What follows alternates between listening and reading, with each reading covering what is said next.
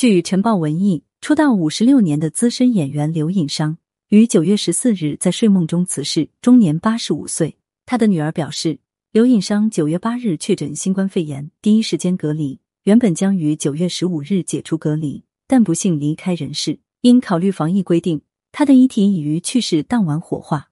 据悉，骨灰将撒在台北阳明山。刘引商把一生都献给了工作。一九六六年。他参演李汉祥执导、琼瑶编剧的电影《几度夕阳红》。一九六九年，他成为台湾电视史上第一部电视连续剧《晶晶》主演之一。一九八四年，他参演知名电视剧《一剪梅》。二零一九年，曾以《带妈妈出去玩》获台北电影奖最佳女主角。二零二一年，与寇世勋在合作《你好，我是谁》。出道五十六年的他，是当地观众都熟悉的硬底子演员。